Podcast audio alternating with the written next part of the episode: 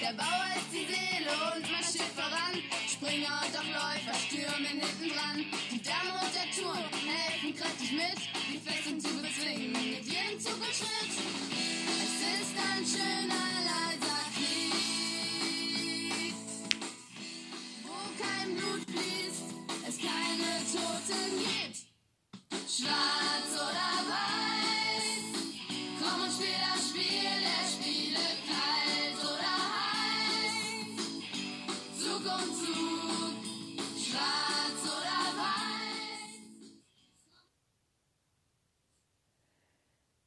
In Sachsen, wenn man zur Schulschacholympiade geht, wird dieses Lied immer wieder am Anfang einer Runde bei der Schulschacholympiade gespielt.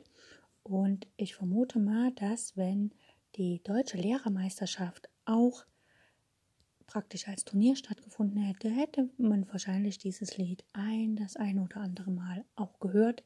Aber dieses Jahr fand die zehnte, war das die zehnte? Genau, die Lehrermeisterschaft fand dieses Jahr, Lehrkräftemeisterschaft heißt es, fand dieses Jahr online statt.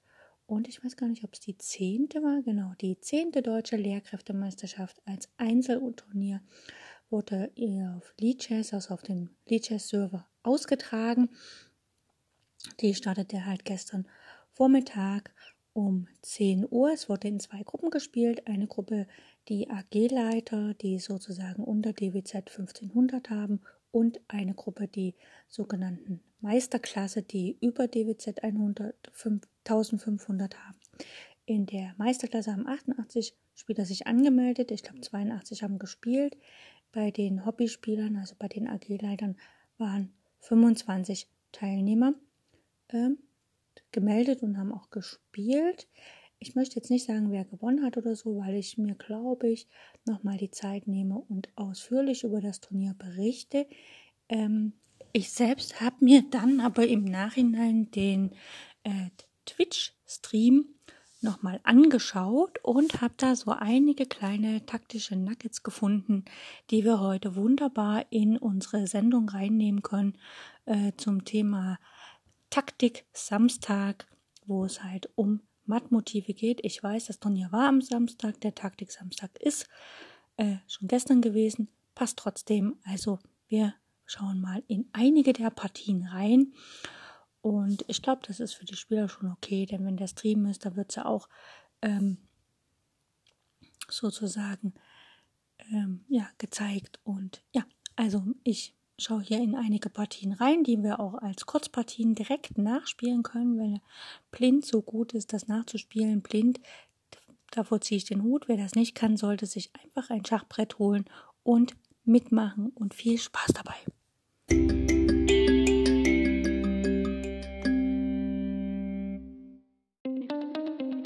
Herzlich willkommen auf meinem Podcast Schachradio bzw. Schach on Air.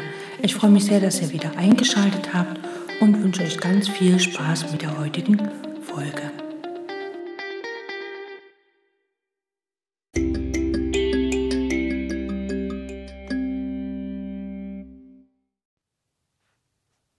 Steigen wir gleich mit einer Partie ein, die in der letzten Runde, in der siebenten Runde, in der AG-Leitergruppe gespielt wurde. Und zwar ging es, äh, wurde gespielt zwischen einem Spieler, der sich auf Lichess Homo Bontensis nennt und Christ, Christikat. Und äh, der Homo Montensis hätte gewinnen müssen oder gewinnen wollen, um nachher das Turnier äh, praktisch mit um die ersten auf, mit aufs Treppchen zu kommen, denn er hatte bis dahin fünf Partien gewonnen aus sechs Runden, hatte quasi fünf Punkte und wollte natürlich gern den sechsten Punkt machen, um dann tatsächlich ähm, praktisch erster oder zweiter mitzuwerden, denn es gab noch einen zweiten Spieler auch mit, äh, ja, also es gab noch zwei weitere Spieler, die auch fünf Punkte hatten und halt, wie gesagt, ähm, ja, gewinnen wollten, um dann halt aufs Treppchen zu kommen und die haben auch beide gewonnen und sind dann erst und zweiter geworden. Und er hat leider die Partie verloren und ist dann quasi Dritter geworden. Schauen wir uns die Partie an. Sie ist sehr, sehr, sehr, sehr kurz. Und zwar geht's los mit, also ähm, Homo montensis hat weiß und Christe Cat hat schwarz. Ähm, die Ratingzahlen brauchen wir hier nicht vorlesen, weil ich glaube, äh, viele Spieler haben erst in dem Turnier überhaupt angefangen zu spielen. Das heißt, die Ratingzahlen schwanken und das sagen absolut überhaupt nichts aus. Fangen wir an. Weiß beginnt hier mit E4. Schwarz setzt fort mit E6. Das wird klassisch äh, französisch, also D4, D5 noch. Und Weiß spielt Springer C3, Läufer B4, ganz klassisch französisch, Läufer D2 und Schwarz schlägt auf E4. Schlägt E4. Und jetzt aus irgendeinem Grund schlägt Weiß nicht zurück auf E4, sondern spielt Springer C nach E2, also spielt den Springer nach E2 zurück. Generell ist jetzt hier kein, kein schlechter Zug, ähm, deckt halt den Bauern, aber Weiß hat schon einen Bauern verloren und Schwarz spielt hier äh, schlägt nicht den Läufer auf D2, denn Weiß hat sich ein bisschen eingeengt, sondern spielt Läufer E7. Gut, Schwarz möchte sich jetzt, äh, Weiß möchte, Weiß möchte sich natürlich hier befreien, spielt F3 und ähm, da Schwarz einen Bauer mehr hat, äh, sagt er, okay, der Weiße kann halt den Bauern schlagen. Ich hole mir lieber, ich nehme lieber das Tempo und entwickle Figuren, spiele also Springer F6, zumal das er den Bauern auf E4 deckt. Und Weiß spielt Springer äh, F schlägt E4 und Schwarz antwortet, Springer schlägt E4. Alles noch im grünen Bereich. Und Weiß spielt jetzt Springer C3 zurück. Ähm, ich finde gerade, wenn man als Lehrer Schach spielt, dann äh, hat man ja bestimmt oft schon seinen Kindern vermittelt, dass äh, man nicht so die Figur wahllos hin und her zieht so oft. Und wenn wir sehen, der Springer kam von B 1 nach C3, ging von C3 im fünften Zug nach E2 und im achten Zug geht er wieder zurück nach C3. Hm, gut. Schwarz spielt Dame D4. So, und jetzt kommen wir an eine Stelle, wo Weiß spielt Springer F3, also spielt quasi den zweiten Springer raus und hier Schwarz am Zug. Was kann Schwarz spielen? Ihr könnt ja mal überlegen. Genau, Schwarz kann einfach Dame F2 matt setzen. Ne, ganz klassisch, der F2-Punkt ist immer schwach äh, am Anfang einer Partie, solange man noch nicht rochiert hat, weil er nur vom König gedeckt wird. Und hier wird er in feinster Manier angegriffen und matt gesetzt. Im Stream, also im Twitch-Stream, wurde dann gesagt, na gut, Weiß hätte ja hier nicht Springer F3 spielen können brauchen. Ne? Er hätte ja zum Beispiel auch Dame F3 spielen können, um das Matt auf F2 zu verhindern. Aber was kann dann Schwarz machen? Schaut euch das an. Was kann da Schwarz machen? Genau, da kann Schwarz Dame schlägt D2 spielen, was auch Schachmatt ist. Das heißt also, Dame F3 nützt auch dem Weißen hier nichts. Hier in dem Zug, im neunten Zug, hätte wahrscheinlich, wäre es das einfachste gewesen, wenn Weiß äh, den Springer geschlagen hätte. Also Springer schlägt E4 die Dame hätte zurückschlagen können und dann hätte man zum Beispiel den Läufer, äh, nicht unbedingt den Läufer nach E2 entwickeln können, aber man hätte auch sagen können, okay, ich entwickle halt den Springer nach E2. Stehe immer noch ein bisschen gedrückt, ne, kann meine Figur nicht so leicht entwickeln, aber ich kann, wie gesagt, meinen Läufer wegsetzen und dann die Dame mal befragen und eventuell langrochieren. Ne, aber letztlich steht Weiß halt einfach sehr gedrückt und Weiß hat ja auch schon zwei Bauern weniger, was auch nicht so schön ist. Ne? Also das ist, ist alles nicht so einfach. Aber vielleicht wäre Springer E4 hier möglich gewesen, nach Dame schlägt D4. Oder man lässt das Ganze so stehen, ist ja alles ausreichend gedeckt. Ne? Der, äh, und spielt, also wie gesagt, Springer F3 ist logisch, kann man aber hier nicht spielen. Man kann aber einfach Dame E2 spielen, den Springer nochmal angreifen auf E4 ein zweites Mal und selber hier mit Schach drohen oder dann eben, wie gesagt, die lange Rochade machen, um dann auch effektiv mitzuspielen. Ne? Also Dame E2 wäre wahrscheinlich hier der beste Zug gewesen. Dame F3, wie gesagt, läuft in das Matt, Dame schlägt D2 und Springer F3 läuft in das Matt, Dame F2 Matt. Also ja, und damit war es entschieden. Der Homo Montensis hat dann letztendlich den ähm, den dritten Platz belegt und nicht den zweiten. Ne? Äh, Im Chat ist, äh, ja, im Chat steht halt, dass er ähm, dass er halt auch was anderes hätte spielen können. Also er hätte Dame E2 spielen können oder wie gesagt Springer schlägt E4. Und ähm, genau, die beiden haben sich dann noch ein bisschen ausgetauscht, was ich sehr fair finde, weil das ist schon okay, wenn man das so macht. Okay, schauen wir uns gleich das nächste an.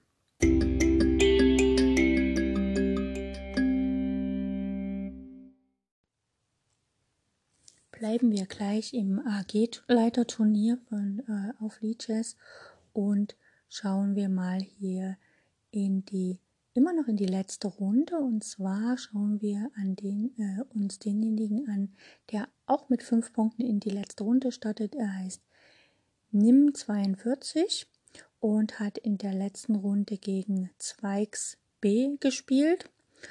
Ähm, Nim 42 hat eigentlich noch nie gespielt und hatte bis dahin ein sehr gutes Turnier und deswegen ist seine Performance natürlich unglaublich. Wie gesagt, er startet mit fünf Punkten in die letzte Runde. Er hat in der Partie oder sie hat in der Partie Weiß und Zweigs B hat in der Partie Schwarz. Und wir schauen uns mal hier ähm, ja, ich glaube, man kann schnell die ersten Züge spielen, weil die ersten äh, zehn Züge sind jetzt nicht ganz so interessant. Ähm, Weiß spielt hier D4, E5. Kann man spielen, muss man nicht. Also, es startete mit D4, E5 und dann folgte D schlägt E5. Das ist so ein Gambit. Ich glaube, das heißt das Downton Gambit. Dann Springer C6 greift den Bauern an, Springer F3 deckt ihn, Dame E7 greift ihn nochmal an, Läufer G5 greift die Dame an, kommt natürlich F6 und dann E schlägt F6, Springer schlägt F6, E3. Der Computer gibt an, dass man hier vielleicht hätte erstmal Figuren entwickeln sollen mit Springer C3 und sowas. Es ist immer ungünstig, wenn der Läufer auf G4 steht, äh, auf G5 steht. Der fesselt zwar den Springer auf F6, aber letztlich wenn er einen Tritt von H6 bekommt, muss er wieder weg. Hier kommt Dame B4 mit Schach. Bezeichnet der Computer auch als Fehler. Ähm, ja, ist halt ein Doppelangriff ne, auf den König und auf den Bauern. Äh, klar verliert jetzt sozusagen weißen Bauern. Äh, Springer B geht nach D2. Schwarz nimmt erstmal auf B2 den Bauern. Es kommt A4. Und Schwarz rochiert erstmal. Ups, nicht. Nach A4 spielt Schwarz erstmal Läufer B4, greift den Springer an, also quasi, ähm, der ist dann das zweite Mal ange also das erste Mal ange oder gefesselt auf D2 der Springer. Äh, Weiß spielt Läufer D3, ne, bereitet die kurze Rochade vor. Schwarz rochiert kurz und Weiß rochiert auch kurz. Jetzt spielt äh, Schwarz D6 was hier als Fehler angegeben wird, denn ähm, es wäre natürlich besser, gleich D5 zu spielen und im Zentrum aktiv zu sein und beiden Läufern nichts zu versperren. Denn jetzt der Läufer von B4 kann ja nicht mehr zurück. Ne? Also besser gleich D5 und jo, gut. Hier kommt Turm B1, das heißt, die Dame muss sich entscheiden, Dame C2 und jetzt wäre es besser gewesen, im Sinne von ich will Material gewinnen, dass man erstmal Turm B3 spielt, guckt, wo die Dame hingeht und dann kann man natürlich äh, besser weiterspielen. Ne? Also wenn man hier einfach Turm B3 spielt, dann hat die Dame nichts anderes, wenn sie den Läufer nachdecken will. Also der Läufer ist ja noch gedeckt ne, vom Springer, aber die Dame hat nicht mehr so viel Felder. Ne? Sie kann im Grunde genommen nur noch nach C5 gehen und da muss man halt schauen, ob man die Dame fangen kann oder ob man halt irgendwie sich den Läufer erobern kann. Der Läufer zu erobern ist ein bisschen schwierig, weil der einerseits die Dame deckt und andererseits natürlich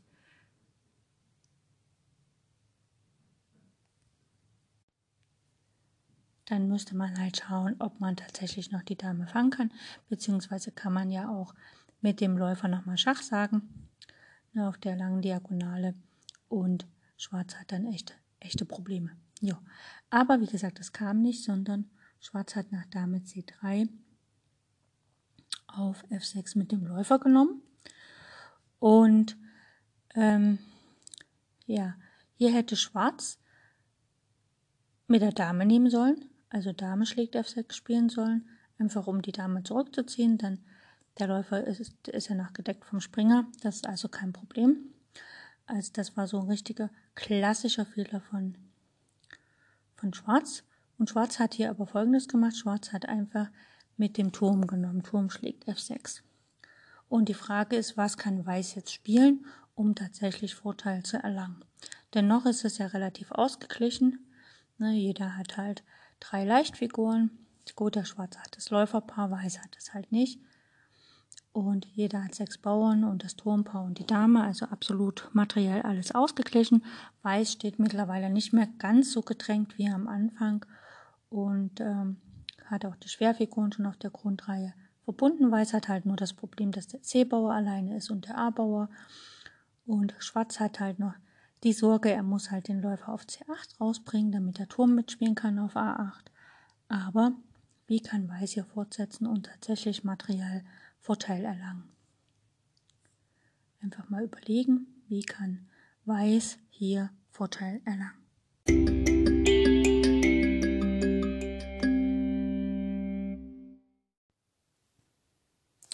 Genau, Weiß kann hier ganz klassisch eine Springergabel ansetzen, denn der Turm und die Dame stehen auf einer Diagonale, zwei Felder sind dazwischen und das verlockt natürlich zu einer Springergabel auf den weißen Feldern und das heißt, der Springer von D2, der mir bisher nicht gefallen hat, der geht jetzt hier nach E4 und gabelt quasi Turm und Dame auf.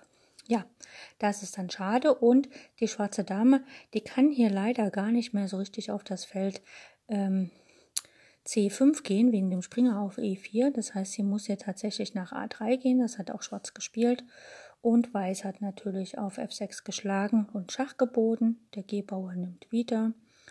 Und Weiß setzt fort mit Läufer C4 Schach. Ganz klassisch. Ähm, interessant ist natürlich, dass Weiß auch dann irgendwann mal gucken kann, ob er tatsächlich die äh, schwarze Dame gewinnt.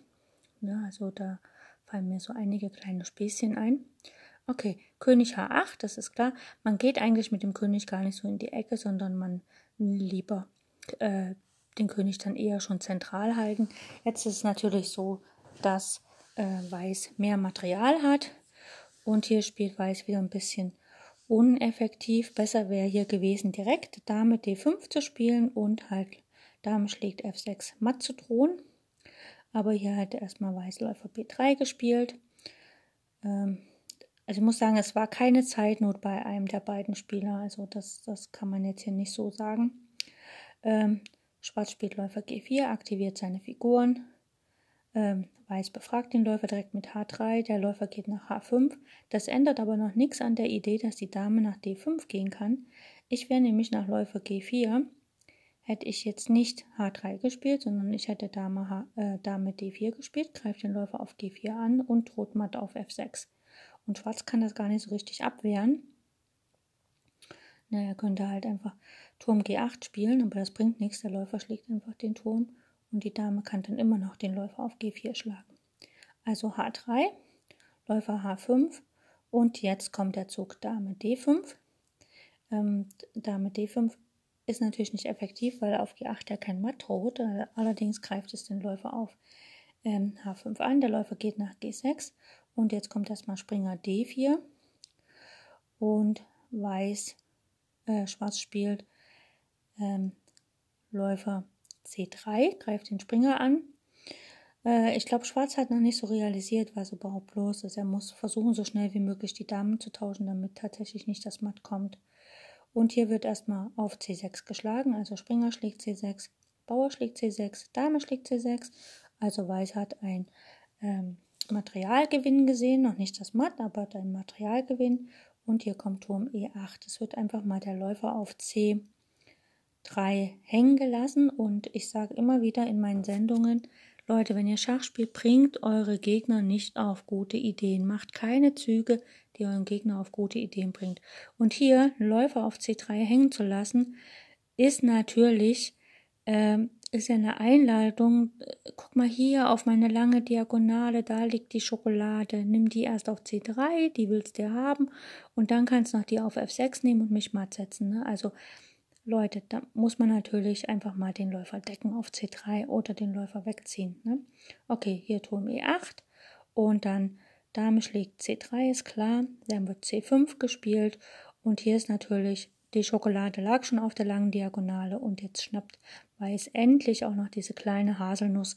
Äh, Dame schlägt F6 und setzt matt. Das waren wieder nur 23 Züge, also eine Kurzpartie und damit hat Nim 42 sozusagen äh, den sechsten Punkt eingefahren und letztlich dann auch die Partie, also praktisch das Turnier dann gewonnen. Äh, die Zweitwertung war auch gleich. Ich weiß gar nicht, wie sie das. Ich glaube, die haben das direkte Duell gegeneinander gemessen. Ich weiß es nicht. Ähm, ja, schöne Partie voller Taktik. Aber wie gesagt, man verlockt halt nicht den Gegner dazu, genau das zu spielen, was man äh, nicht sehen will.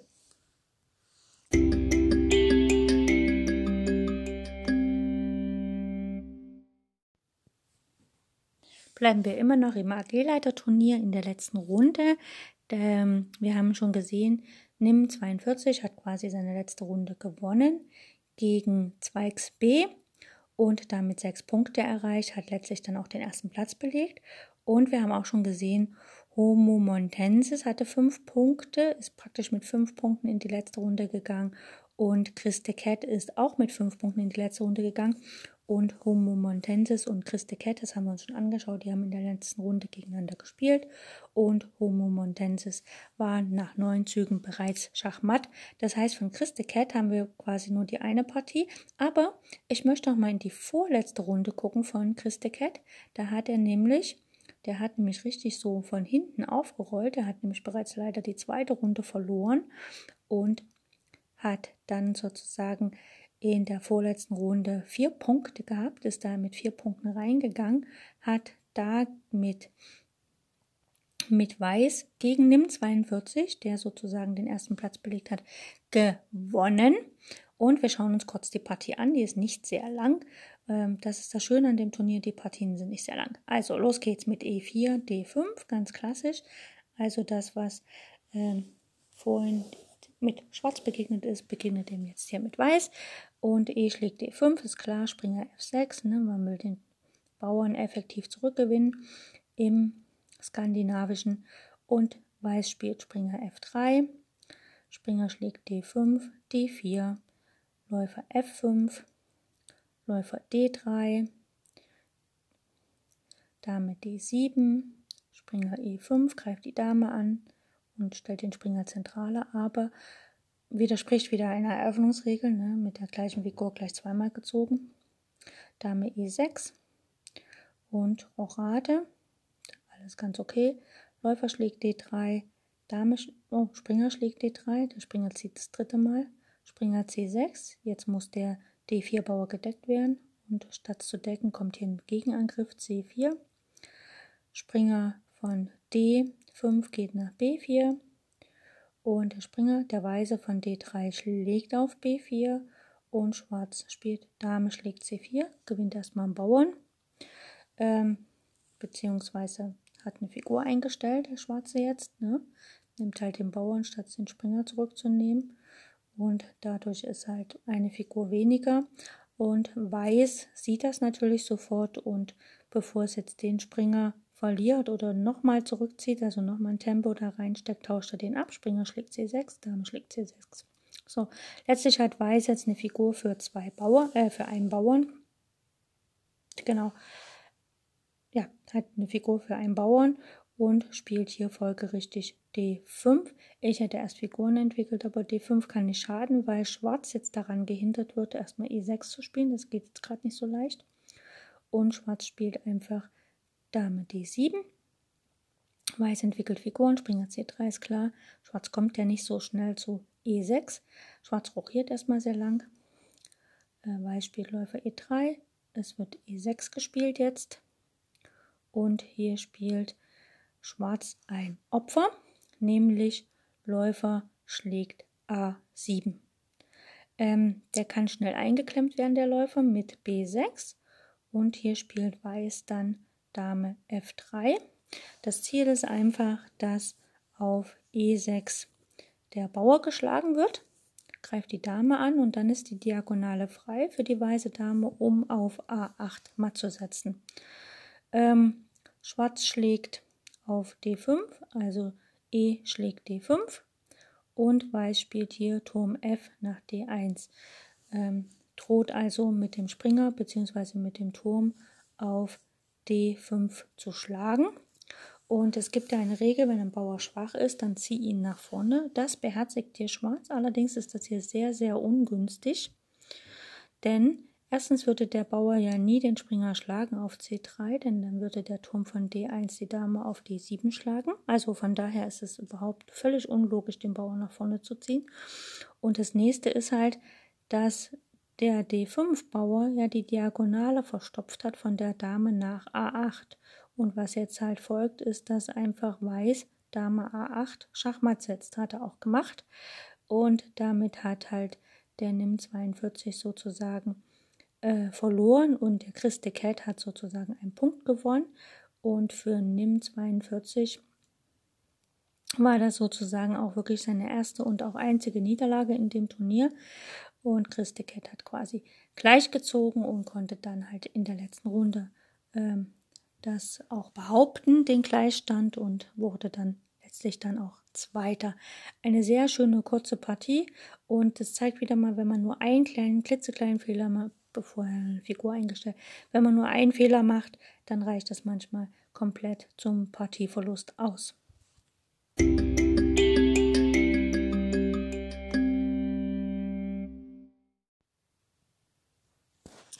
Ich möchte immer noch in dem AG-Leiterturnier bleiben und zwar in der ersten Runde. Da spielt Rapp Pack gegen Zweigs B und Rakpak ist äh, von den Rating her eigentlich ein Underdog, also er hat also deutlich weniger Ratingpunkte als ähm, Zweigs B und Rakpak hat Weiß. Und wir schauen uns die Partie an, die ist nicht sehr lang, aber sie hat einige äh, nette Taktiken drin, die wir uns anschauen können. Also los geht's. E4, E5, ganz klassisch. Springer F3, Springer F6, russisch.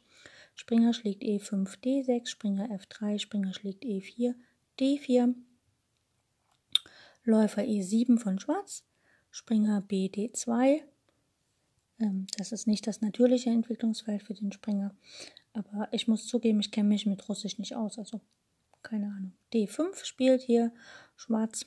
Weiß möchte jetzt natürlich nicht tauschen, denn Weiß möchte ja nicht, dass der Bauer so weit vorne landet. Ja, ne? und dann wird er noch mit F5 gestützt. Das hat Weiß nicht vor, also Dame E2. Ähm, ich weiß nicht, ob man den Springer lieber mit dem Läufer hätte angegriffen, um nachher mal zu rochieren zu können.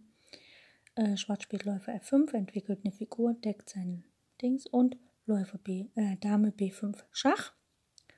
Und das ist wieder ein Doppelangriff. Ne? Äh, ist ja generell so, wenn die Dame freie Bahn hat, auch im Damengambit, ne, wenn da C2, C4 schon gespielt wurde, dann sollte man sich immer, muss man als Schwarzer sehr genau achten, darauf achten, ob man Läufer F5 spielen kann oder nicht. Denn der Bauer von B7 wird schwach und der König, die Diagonale ist meistens offen für Schach und meistens ist ja auch der Bauer äh, auf D5 dann nochmal angegriffen vom Springer auf C3 oder so. Also Dame B5 ist hier ein Doppelangriff gegen König und ähm, Bauer auf B7, Schwarz spielt Springer C6 und damit er den Turm retten kann und Weiß schlägt erstmal auf B7 den Bauern und jetzt kann Schwarz eigentlich kann er die Dame noch nicht direkt angreifen, denn der Läufer auf äh, der Springer auf C6 ist ungedeckt, der müsste jetzt erstmal wegziehen und gedeckt werden. Aber das macht halt Schwarz nicht. Schwarz greift halt hier daneben und spielt einfach Turm B8. Natürlich fällt jetzt der Springer, also Dame schlägt C6. Die Dame hat noch ausreichend Felder oder beziehungsweise eigentlich nicht mehr ausreichend Felder, denn wenn jetzt zum Beispiel Läufer D7 kommt, dann kann sie auf der sechsten Reihe nur noch auf das Feld A6 und alle anderen Felder sind tabu. Ne, aber Läufer D7 gibt ja auch die Möglichkeit, dass sie halt einfach nach, auf D5 den Bauern schlägt. Wenn, wie Schwarz hier gespielt hat, Dame D7 folgt, dann kann Weiß einfach, hat er jetzt eine Mehrfigur, Regel, wenn ich eine Mehrfigur habe, tausche ich alle Figuren, gewinne das Endspiel. Und das hat Weiß auch hier befolgt und hat einfach Dame schlägt D7 gespielt mit Schach. Der Läufer hat zurückgeschrieben, spielt, also zurückgeschlagen, denn Schwarz möchte höchstwahrscheinlich noch rochieren. Auch mit der Figur weniger lohnt sich das ja noch. Ne? Gut, Springer schlägt E4, also Weiß tauscht jetzt Figuren, ganz nach Schema F spielt hier Weiß. Äh, D schlägt E4 und Springer E5 will halt die nächste Figur tauschen, nämlich den Läufer auf D7 und Schwarz spielt Turm D8.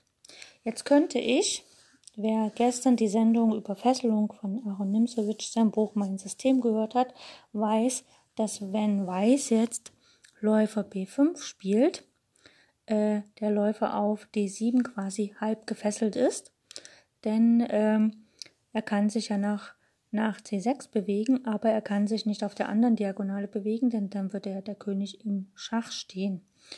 Aber ein halb gefesselter Stein ist nicht so schwach wie ein ganz gefesselter Stein. Und deshalb schlägt Weiß hier auf D7. Springer schlägt D7.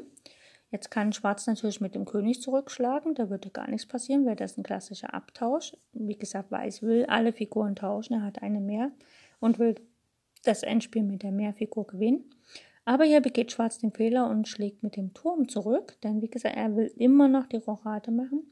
Der Turm ist, wenn der Läufer nach B5 kommt, eine ganz gefesselte Figur und deswegen spielt hier Weiß Läufer B5 fesselt den Turm ganz. Jetzt kann der König nicht rochieren, da fällt der Turm. Und ansonsten tauscht Weiß halt den Läufer gegen den Turm und rochiert dann kurz, tauscht vielleicht noch den E4-Bauern, also, ne, so und gewinnt die Partie ganz klassisch, denn dann im, letztlich hat er im Endspiel einen ganzen Turm mehr. Das ist gewonnen und deswegen hat hier Weiß äh, gewonnen und Schwarz hat aufgegeben. Ich finde es sehr bezeichnend, dass halt wirklich hier Weiß, der Rapp-Pack, ganz nach Schema F gespielt hat, ganz solide gespielt hat. Es ist ein bisschen schade, dass er letztlich gar nicht so viele Punkte gemacht hat. Also ihm ging wahrscheinlich gegen Ende des Turniers einfach mal die Luft ein bisschen aus. Äh, er hat zwei Partien gewonnen und die anderen Partien alle verloren. Ist ein bisschen schade. Ähm, ja, weil er einfach hier klassisch nach Schema gespielt hat. Äh, ich vermute, dass er nicht so sehr mit der Zeit zurechtkam. Man kann ja mal schauen, warum er hier verloren hat. Ähm, genau, er hat aufgegeben. Also wahrscheinlich hat er dann einfach ähm, dann tatsächlich, aber äh, ja, seine Zeit war halt sehr gering in der nächsten Partie. Und ja, vielleicht hat er halt einfach im entscheidenden Moment immer wieder ähm, wie, so, wie soll ich sagen, so ein bisschen an der, an der Bedenkzeit gekratzt. Äh, das andere ist ja so, viele Leute sind es gar nicht gewohnt, im Internet zu spielen und die spielen dann vielleicht ein, zwei Runden sehr gut und dann die nächsten Runden nicht mehr sehr gut. Denn wir können ja mal hier in die vierte Runde schauen, wo er gewonnen hat. Da hat er dann auch, ähm, ja, klassisch hat er halt zwei Türme äh, mehr gehabt in dem Spiel und hat es halt sehr solide runtergespielt. Das heißt also, dieser Mensch kann Schach spielen. Es ist nicht so, dass er es nicht kann. Er spielt sehr saubere Eröffnung. Ähm, er spielt ganz klassisch und ja, lässt da auch nichts anbrennen. Ähm, und ich vermute, seine Verlustpartien haben einfach damit zu tun, dass er letztlich äh, dann an der Bedenkzeit gescheitert ist. Ne? Also hier, wo er gewonnen hat, hat er am Ende noch relativ viel Zeit gehabt und hat halt wirklich Fehler klassisch ausgenutzt und muss man sagen, das ist schon ja sehr solide gespielt. Ne? Er hat auch wirklich sehr viel Zeit gehabt. Also der ist taktisch stark, hat leider in dem Turnier nicht gut gespielt, aber macht ja nichts. Dazu sind ja solche Turniere da, um einfach äh, auch Spaß zu haben.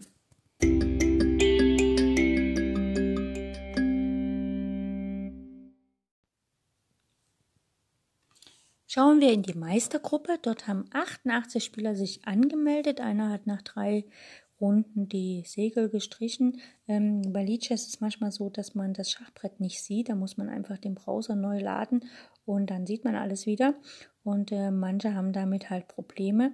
Einige haben in der ersten Runde Remis gespielt, weil sie sich nicht rechtzeitig eingetragen hatten. Die haben dann quasi von Lichess ein Remis bekommen.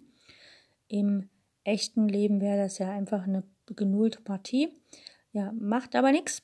Wir haben hier ganz äh, am Ende nach sieben Runden haben wir drei Spieler mit sechs Punkten, wobei äh, Fiedemeister sehr, sehr oder Reares heißt er hier, ähm, hatte, ist in die letzte Runde mit fünf Punkten reingegangen und hat dann gewonnen, die letzte Partie. Äh, Carsten 97, Platz 2, ist in die letzte Runde mit 5,5 Punkte gegangen und hat dann äh, die letzte Runde quasi Remis gespielt gegen Fiedemeister Mr. So und Fiedemeister Mr. So ist auch mit 5,5 Punkten in die letzte Runde gestartet, hat quasi durch diesen halben Punkt dann auch sechs Punkte bekommen. Hier hat die Zweitwertung entschieden. Fiedemeister Reres hat quasi 26 Punkte in der Zweitwertung, Carsten 97, 24 und Fiedemeister Mr. So hat sozusagen 24 Punkte in der Zweitwertung und das sind quasi die ersten drei Plätze. Danach kommt Platz 4 mit Trigonias mit 5,5 Punkte und ECDL mit auch 5,5 Punkte, wobei der Trigonias in seiner Zweitwertung 0,75 Punkte mehr hat. Ähm, der sechste Platz geht an alles geht zu Bruch, äh, auch mit 5,5 Punkte und er hat zum fünften Platz in der Zweitwertung 0,25 Punkte weniger. Und dann folgen einige Spieler mit fünf Punkten und ähm, ja, sogar relativ viele. Wenn es mich nicht täuscht, ist auch ähm, eine Frau quasi, also an Platz 14. Ich weiß nun natürlich nicht anhand dieser Namen hier, ob äh, vorher auch schon irgendwo Damen dabei sind. Auf jeden Fall eine Dame hat fünf Punkte und ist Platz 14 gelandet, ähm, hat in der letzten Runde ist sie mit vier Punkten reingegangen, hat die letzte Runde gewonnen. Wunderbar. Herzlichen Glückwunsch an FIDE äh, Women FIDE Master Schachbrettchen.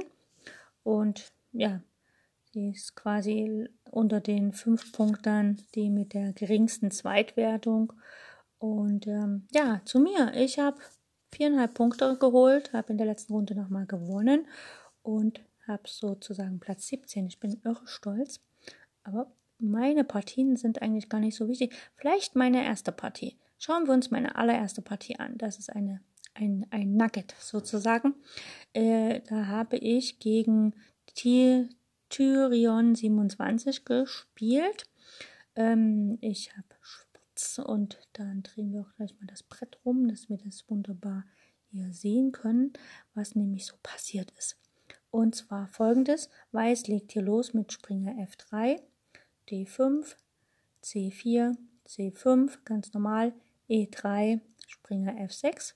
Ne, ich muss den Bauern noch nicht nehmen, weil den kann ich mir wiederholen auf C5, falls er da geschlagen wird. C3, E6, Läufer D3, Jetzt könnte ich eigentlich mit C4 den Läufer nochmal befragen, will ich aber nicht, sondern erstmal meine Figuren entwickeln. Springer C6, Springer BD2, Läufer E7.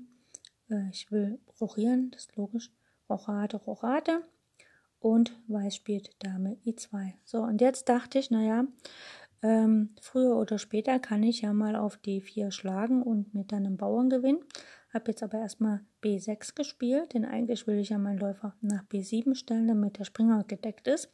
Auf C6 und Weiß spielt hier E4. Und dann hatte ich die Idee, Läufer B7, meinen Springer erstmal zu decken, ein bisschen vergessen und habe gedacht, okay, ich gewinne hier einen Bauern. Wenn ich nämlich auf E4 rausschlage, dann ist der Bauer auf D4 von Weiß dreimal von mir angegriffen und nur zweimal gedeckt. Ja, und äh, die Dame wird ja auf E4 nicht zurückschlagen, aber ich habe ein bisschen das Ganze verplant. Sieht man gleich, weil ich gewinne nämlich nicht den Bauern, sondern ich verliere gleich eine ganze Figur. Nämlich nach E4 habe ich D schlägt E4 gespielt, das war mein Plan. Und natürlich schlägt jetzt der Springer zurück. Ja? Und das ist ja noch okay soweit. Da habe ich mir jetzt keine Sorgen weiter gemacht. Ich hätte hier wahrscheinlich Springer D5 spielen müssen. Und habe hier aber, wie gesagt, ich wollte ja einen Bauern gewinnen. Äh, C schlägt D4 gespielt. Und jetzt kam Weiß mit Springer schlägt F6 Schach. Und da habe ich dann gesehen, oh Gott, wenn ich den jetzt wieder nehme, dann kommt Dame D äh, Dame E4 und droht matt auf H7 und bedroht meinen ungedeckten Springer. Ich wollte ihn ja noch decken mit Läufer B7, aber irgendwie habe ich dann doch ein bisschen eilig gehabt. Also ich habe den Springer genommen, Läufer schlägt F6, Dame E4. Hm. Jetzt ist natürlich der Springer auf C6 erstmal weg, denn ich muss ja G6 spielen, das habe ich auch gemacht. Dame schlägt C6. Okay, dachte ich gut. Wenn ich schon einen Springer gegeben habe, ich habe ja dann schon einen Bauern bekommen, dann nehme ich wenigstens noch den zweiten Bauern mit und spiele erstmal D schlägt C3. Ähm, wenn die Dame auf A8 nimmt, dann nehme ich die, den Läufer und äh, drohe halt einfach, ich, also ich drohe einfach, dass ich mit meinem C-Bauer noch weiter durchgehe ne, und letztlich dann sogar noch Material gewinne. Also die Dame kann erstmal auf A8 nicht schlagen, hat es aber gemacht. Und ich habe mit meiner Dame auf D3 geschlagen. So, ich drohe immer noch ähm, C schlägt B2 mit Materialgewinn, weil wenn der Läufer schlägt, schlage ich den Läufer wieder und ne, so. Ähm, Weiß könnte natürlich jetzt auf A7 schlagen oder Weiß könnte jetzt auch den Läufer wegziehen. Das wäre vielleicht das Effektivste, einfach den Läufer wegzuziehen. Dann habe ich aber, ja, ich habe einen Turm weniger und kann dann eigentlich die Partie aufgeben. Aber Weiß war gierig. Weiß hat hier B schlägt C3 gespielt. Und jetzt ähm, habe ich was gesehen, was mich total gefreut hat, denn jetzt kann ich einfach den Turm zurückgewinnen und äh, dann die Partie weiterspielen. Ähm, was kann Schwarz jetzt spielen? Ihr guckt mal und ich verrate es euch dann.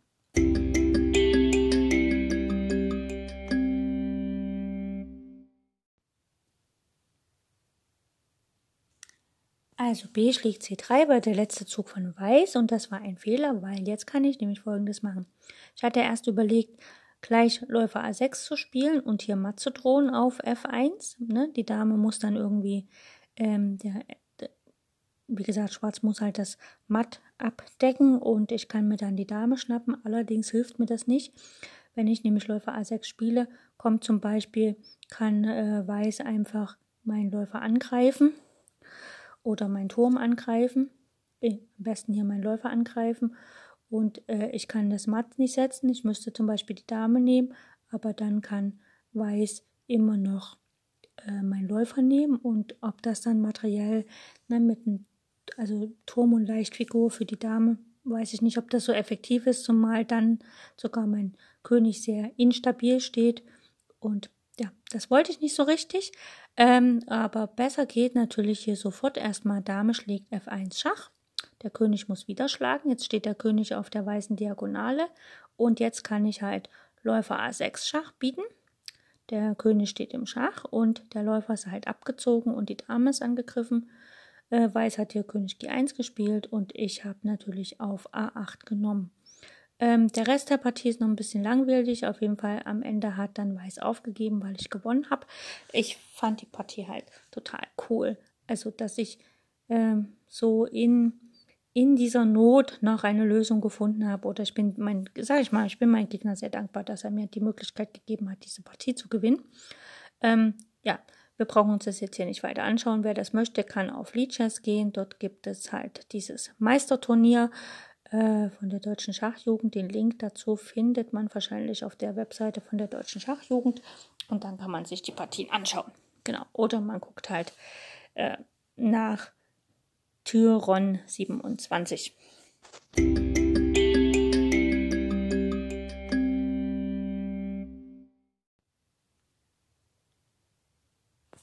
So, schauen wir mal in eine Partie rein, gespielt von Fiedemeister Reres gegen Ma, Ma, Mark Ruckwitt. Ähm, ich weiß gar nicht, welche Runde das war. Ich kann noch mal schauen, dass ich das hier richtig habe. Ähm, und zwar werden wir hier in ein, mitten in die Mitte einsteigen. Äh, welche Runde war das? Na, nicht. Upsala. Genau, das war die zweite Runde. Und ähm, genau, beide hatten einen Punkt. Und wir steigen hier ein. In dem 28. Zug hat Weiß König D2 gespielt. Weiß hat noch einen Turm auf H1, ein Läufer auf D5 sowie einen Bauern auf A3, B2, E4, F3, G2 und H2.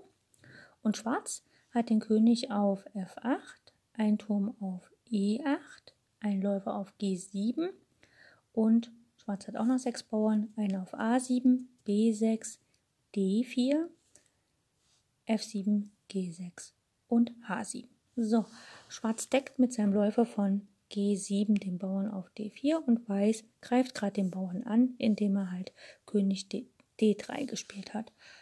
Schwarz setzt fort mit Turm C8, besetzt die offene Linie und Weiß startet mit den Bauern am Königsflügel loszulaufen. Übrigens, Schwarz kann nicht auf der C-Linie in das Weiße Reich eindringen, denn C2 wird kontrolliert vom König auf D3, C3 wird kontrolliert vom Bauern auf B2 und C4 vom Läufer auf D5. Der Läufer auf D5 ist nicht anzugreifen, denn Schwarz hat einen schwarzfeldrigen Läufer. Und der Bauer von E4 deckt halt den. Also Schwarz könnte eigentlich nur mit F5 versuchen, hier die Bauernkette von hinten aufzureißen. Und das Feld C1 für den Turm auf der C-Linie für den Schwarzen wird kontrolliert vom Turm auf H1.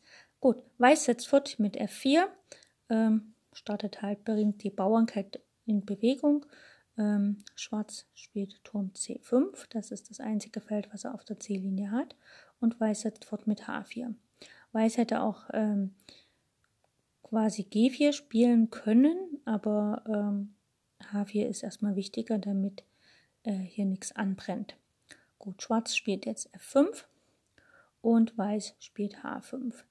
Der äh, E5-Bauer, klar, der kann geschlagen werden, aber man kann immer noch mit dem König zurückschlagen und den König quasi noch mehr zentralisieren. F schlägt E4 mit Schach und Weiß schlägt mit dem Läufer zurück. Ja, gut. Ähm, G schlägt H5 und Weiß spielt, Läufer schlägt H7. Er spielt also jetzt nicht, dass er den ähm, sozusagen die, mit dem Turm hier auf H5 schlägt, sondern er spielt einfach Läufer schlägt H7. Schwarz spielt Turm B5 und Weiß spielt erstmal B4. Die Krux an der Sache ist jetzt, dass der Turm, wenn man mal schaut, der hat nach B4 keine Felder mehr auf der äh, fünften Reihe. Das Feld H5, da steht sein eigener Bauer. Auf dem Feld G5, das wird kontrolliert von F4. Das Feld F5 wird kontrolliert vom Läufer auf H7. Das Feld E5 wird kontrolliert vom Bauern auf F4.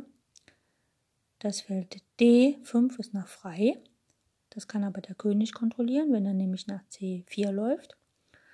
Und die zwei schwarzen Felder neben dem Turm, also das Feld A5 und das Feld C5, werden kontrolliert vom Bauern auf B4. Das heißt also, der Bauernzug war sehr effektiv.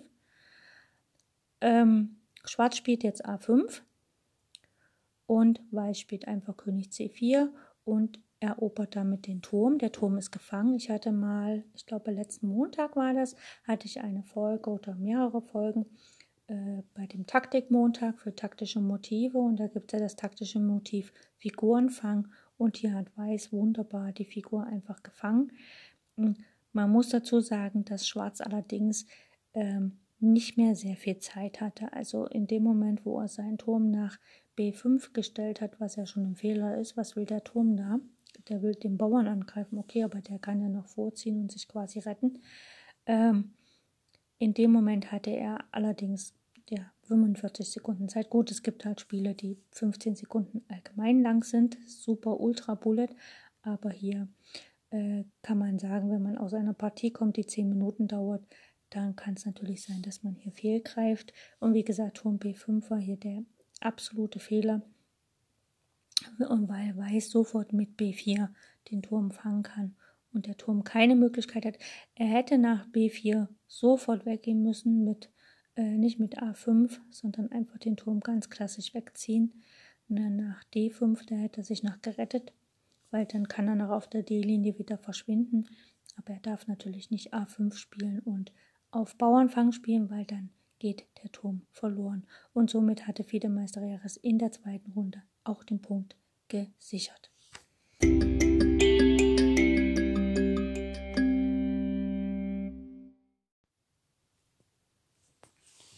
Bleiben wir im Meisterturnier und zwar gehen wir in die sechste Runde und wir bleiben auch gleich bei Fide Masreres. Er hat in der sechsten Runde Weiß und spielt da gegen Carsten 97, der letztlich dann Platz 2 wird. Und ähm, wir können noch mal schauen, wie viele Punkte in dem Moment beide haben. Also äh, Fide Masreres hat da bis dahin alle Runden gewonnen und Carsten hat in der fünften Runde remisiert, also Remis gespielt und sozusagen einen halben, liegt einen halben Punkt hinter ihm.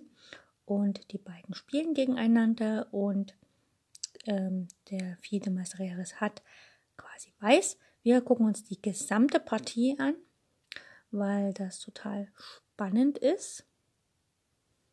Schauen wir mal, wie das hier so vor sich geht.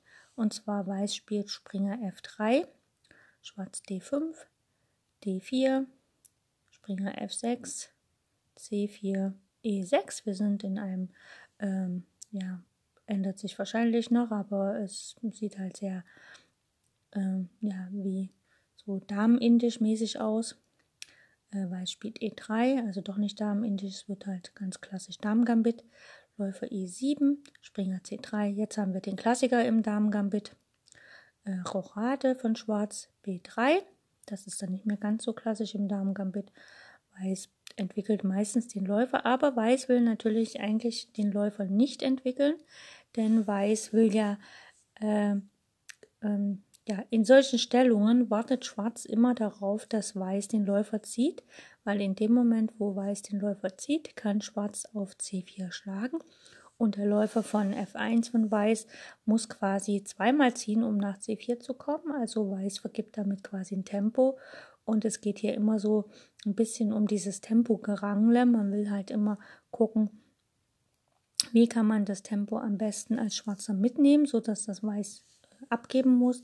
Und Weiß möchte natürlich dieses Tempo nicht abgeben, sondern halt behalten.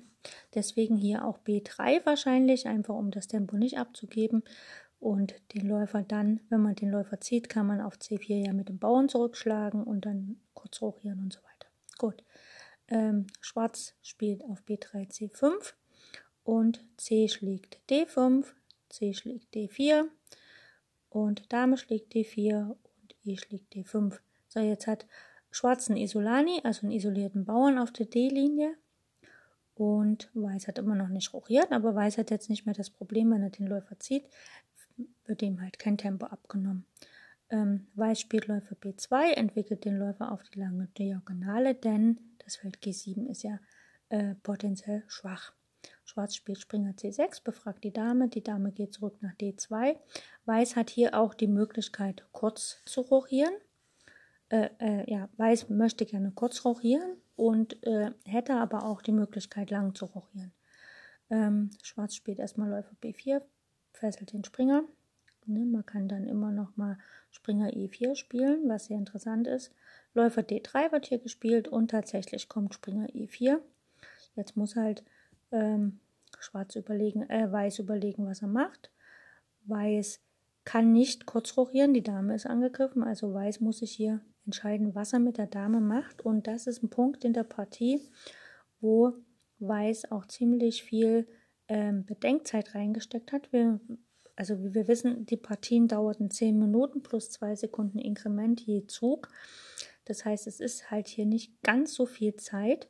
Und äh, nach Springer E4 hat Weiß einfach circa 4 Minuten in den Zug gesteckt, um äh, zu überlegen, was er macht. Wir können davon ausgehen, dass eigentlich nur zwei potenzielle Züge möglich sind.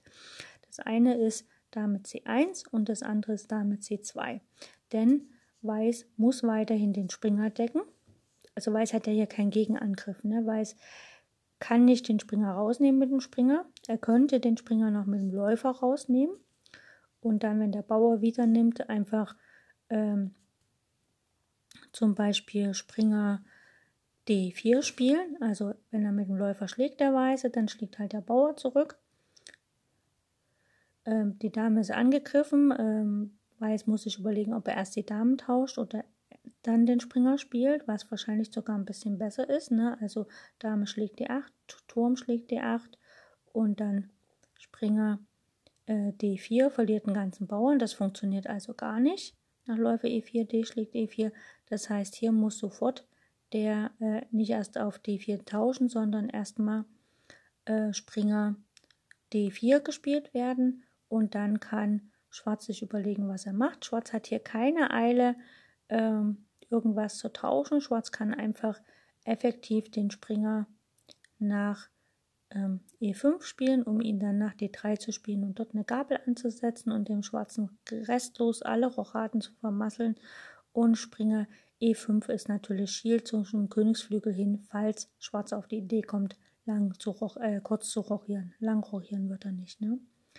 Das heißt also hier nach Springer E4 war es wirklich wichtig, lange zu überlegen und ob Läufer E4 tatsächlich eine Rettung ist, weiß ich nicht.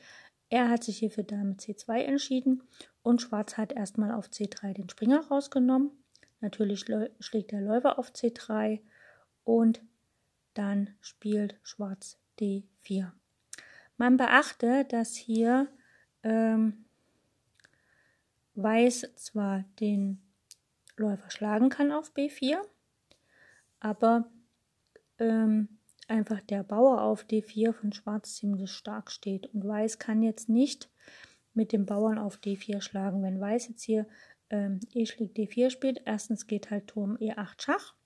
Das ist eine Möglichkeit. Und die andere Sache ist halt einfach, dass dann der Läufer tatsächlich verloren geht, denn nach Springer schlägt D4 folgt von mir aus Springer schlägt D4 und dann kommt Dame D4 und der Läufer kann sich also kann nicht den Läufer schlagen, weil wenn Läufer B4 kommt, dann kommt einfach Dame äh, A8, äh, A1 Schach, also ein Turm, äh, einen ganzen Turm verloren. Oder äh, der Läufer kann nicht die Dame schlagen, weil er ja gefesselt ist vom Läufer auf B4. Das funktioniert also nicht. Und nach D4 hat sich Weiß halt dafür entschieden, dass er auf H7 Schach bietet, also quasi einen Bauern gewinnt. Und letztlich macht er natürlich auch ein bisschen Platz für seine Dame. Ähm, der König geht nach H8 und Weiß spielt Turm D1. Er fesselt jetzt quasi, ne, äh, fesselt quasi jetzt den Bauern. Der Bauern kann jetzt hier nicht ziehen. Ähm, das hindert aber Schwarz nicht daran, den Läufer einfach auf ähm, C3 zu gewinnen, nämlich Läufer schlägt C3 Schach. So, die Dame, wenn die Dame nimmt, wird mit dem Bauern wieder genommen und wenn der Turm unten nimmt, der Turm auf F8 deckt ja die Dame auf D8, also kein Problem. Äh, hier schlägt die Dame auf C3 und ähm, Schwarz schlägt nicht die Dame zurück, also lässt die Dame auf dem Brett und spielt stattdessen König schlägt H7. Wenn wir jetzt vom Materiellen her gucken, hat Schwarz ähm, quasi eine Figur mehr, eine Leichtfigur mehr. Aber wir schauen mal weiter, wie es weitergeht. Denn Weiß spielt jetzt Springer schlägt D4 äh, mit der Drohung, dass der Springer wegzieht und dann die Dame angegriffen ist. Demzufolge geht die Dame nach A5. Schwarz will einfach die Damen tauschen. Die Damen werden auch getauscht. Dame schlägt A5. Springer schlägt A5 und König E2. Jetzt sehen wir schon, Schwarz hat wie gesagt eine Figur weniger, hat aber dafür zwei Bauern mehr. Ne? Also und die mehr, der Mehrbauer ist halt äh, Weiß hat eine Figur weniger und hat zwei Bauern mehr und die Bauernmehrheit ist am Königsflügel. Weiß spielt hier König E1, um einfach die Türme zu verbinden, aber um halt einfach am Bauernflügel, äh, am Königsflügel tatsächlich durchzugehen. Schwarz spielt B6, möchte halt den Läufer auf äh, aktivieren. Turm C1 ist klar, der Läufer wird angegriffen. Läufer A6 Schach und der König geht nach F3. Er bleibt allerdings hier auf dem weißen Feld, was ähm, ich persönlich nicht ganz so gut finde. Und jetzt, was jetzt Schwarz macht, finde ich fantastisch, weil Schwarz aktiviert mit jedem Zug eine Figur und spielt mit seinen Figuren, die er hat, immer aktiver. Also absolut genial. Also der Kosten 97 Hut ab. Also Turm A nach C8, ist klar. Ne? Aktiviert den Turm. Ähm, Weiß denkt sich, okay, ich muss auf der, wenn ich jetzt hier auf der Ziellinie tausche, landet der andere Turm auf der Ziellinie und ich habe nichts davon, also tauscht er nicht. ist ja generell so, man lässt lieber tauschen, vor allem bei Türmen. So, Springer F5. Äh, Springer F5 droht natürlich Springer E7 und dann ist das hier mit dem Turm nicht mehr ganz so einfach. Also macht Schwarz folgendes, der tauscht erstmal ein Turmpaar, Turm schlägt C1, Turm schlägt C1 und Schwarz spielt wieder Turm C8, denn wenn Weiß nimmt, dann aktiviert das den Läufer Ne, der wird dann von A6 auf das rote Feld C8 gestellt. Äh, Weiß spielt Turm D7 und Schwarz geht halt nach Turm C7. Äh, Weiß spielt Turm D1 und Schwarz spielt Turm C7, damit der weiße Turm nicht nach D7 auf die siebte Reihe kommt und dort anfängt Bauern zu sammeln. Weiß tut es ähnlich. Turm D2 möchte nicht, dass der schwarze Turm auf die zweite Reihe kommt. Und Schwarz aktiviert jetzt seine Figuren mit Springer C6. Der Springer würde gerne Schach sagen. Weiß spielt H4 und Schwarz spielt G6. Der befragt den Springer. Der Springer hat keine so gute Möglichkeit, weil Schwarz ist natürlich bestrebt, einfach mal äh, Material abzutauschen und dann Bauern zu, ähm, also dann das Endspiel zu gewinnen. Und Weiß ist natürlich bemüht, nicht abzutauschen, weil er möchte natürlich seine Bauernmehrheiten ins Gewicht werfen. Demzufolge Springer G3. Und wenn wir jetzt schon mal gucken, der König hat von den acht Feldern, die er normalerweise betreten kann, äh, hat er nicht mehr so viele. Vier Felder werden von seinen eigenen Figuren äh, blockiert und der Läufer kontrolliert noch das Feld äh, E2. Das heißt, der weiße König hat schon nicht mehr so viel Platz. Das heißt, was Schwarz jetzt einfach machen muss, ist den König in seinem Gefängnis zu halten und ihn dort mal zu setzen. Und los geht's mit Springer E5 Schach. Der König geht nach F4, ist klar, greift den Springer an. Und jetzt kommt der nächste Zug, Springer D3 Schach. Ähm, dort ist er ja gedeckt vom, vom Läufer. Der Turm wird sich ja dagegen nicht ähm, sperren. Und jetzt geht der König nach E4, versucht zentral zu bleiben. Und ähm, Weiß spielt erst, äh, Schwarz spielt erstmal Turm D7, damit der Springer tatsächlich ausreichend gedeckt ist. Und hier spielt Schwarz, äh, Weiß Turm C2. Und wenn wir jetzt schauen, der Springer, also der Turm kontrolliert die D-Linie. Der Springer kontrolliert die beiden schwarzen Felder, also das Feld F4 und E5.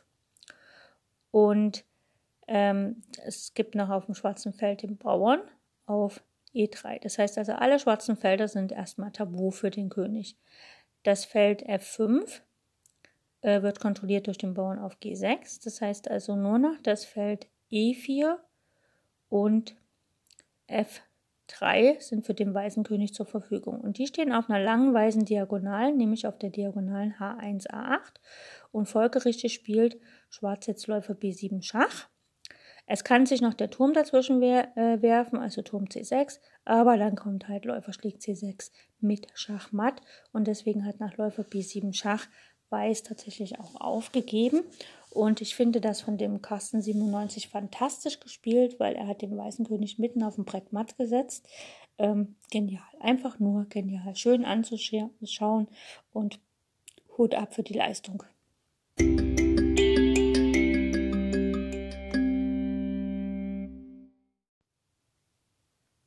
Bleiben wir im Meisterturnier und schauen wir zu den ähm, sechs Platzierten. Alles geht zu Bruch. Ein witziger Name. Äh, nicht ganz so optimistisch. Und da schauen wir mal in die fünfte Runde, in die Gängereien mit ähm, drei Punkten, wenn ich das richtig sehe. Genau, da hat er zwei Remis gespielt und zweimal gewonnen und hatte drei Punkte und hat dagegen Daniel Chef gespielt. Und wir schauen uns die Partie an. Wir fangen auch ganz vorne an, nämlich ähm, alles geht zu Bruch hat weiß, Daniel Chef hat schwarz und los geht's mit Springer F3, D5, G3, C6, Läufer G2, Springer F6, Rochade G6, D3, Läufer G7, C4, D schlägt C4, D schlägt C4 und Schwarz spielt hier Rochade. Weiß spielt Springer C3, entwickelt seine Figuren und alles ganz normal. Läufer E6. Ich würde den Läufer dort nicht hinstellen. Er greift allerdings den C4 an und verlockt natürlich Weiß dazu, B3 zu spielen, was dann natürlich den Springer auf C3 ein bisschen ungedeckt lässt. Das heißt, Weiß muss sich hier sehr wohl überlegen, wie er denn den Bauern deckt und Weiß entscheidet sich für D3. Falls die Damen getauscht werden, hat Weiß halt die Bauern Phalanx D3, C4 und Schwarz spielt hier Springer B nach D7. Weiß spielt Springer D4, befragt den Läufer. Jetzt hat der Läufer nämlich ein Problem, der hat gar nicht mehr so richtig viel Felder und der kann auch von äh, Weiß sozusagen gefangen werden, Äh, Schwarz reagiert aber hier mit Springer C5. Und die Frage ist halt, wie soll Weiß jetzt reagieren? Und Weiß macht es ganz einfach.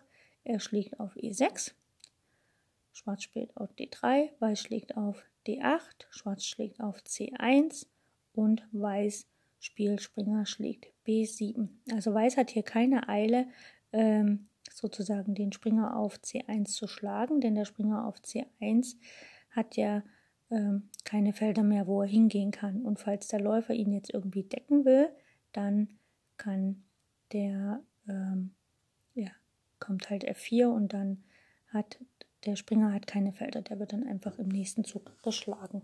Schwarz hingegen muss um den Springer, den er da äh, fangen will, natürlich kämpfen und deswegen kommt Turm AB8 und Weiß spielt hier Springer A5. Schwarz spielt Springer schlägt E2 mit Schach, der wird geschlagen vom Springer C3, schlägt auf E2 und Schwarz spielt hier Turm schlägt B2. Weiß Springer C3 und Schwarz spielt Springer G4. So, jetzt sehen wir schon, Weiß hat einfach mal eine Figur mehr. Springer G4 greift zwar den F2-Bauern an und macht natürlich Platz für den Läufer von G7, der jetzt den Springer auf C3 anguckt. Und Weiß setzt hier fort mit Turm A nach C1, bleibt also nicht in dieser Diagonale stehen. Es ist immer gut, wenn jemand so einen starken Läufer auf der Diagonale hat, dass man dann einfach alles von der Diagonale runternimmt, weil dann hat der starke Läufer, der stark steht, hat nichts zu fressen und guckt ins Leere, was natürlich auch nicht so schön ist. Gut, Schwarz spielt hier C5, einfach damit der Bauer nicht verloren geht und Weiß einfach Springer C6, greift zwei Bauern an, ne, den auf A7 und den auf E7 und auf E7 droht sogar Schach. Deswegen spielt er erstmal E6 hier, der Schwarze.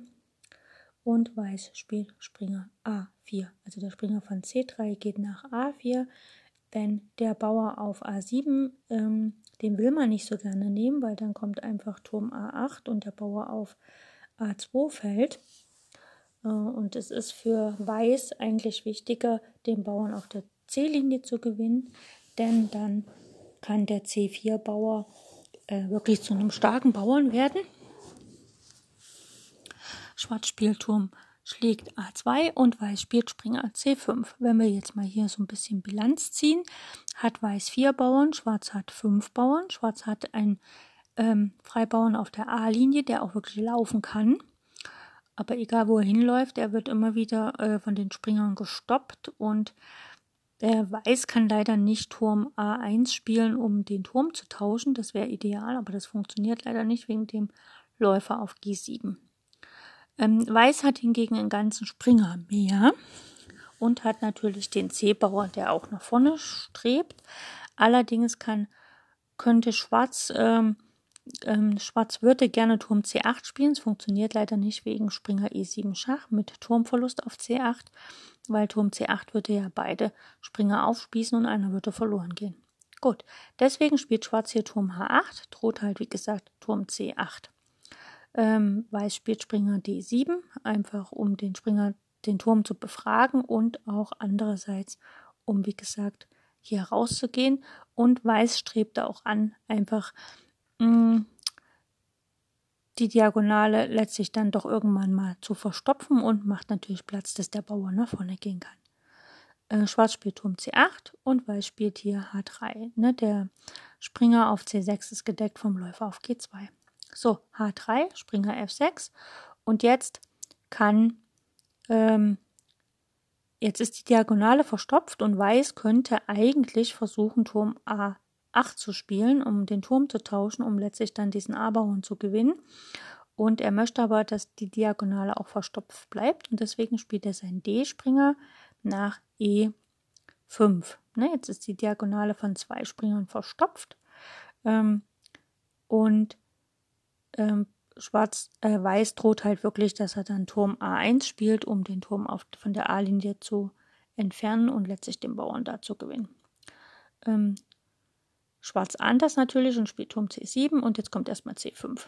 Ne, du Weiß spielt erstmal ganz locker C5, um je weiter vorne der Bauer ist, desto mehr ist er auch wert und desto aktiver spielt er halt.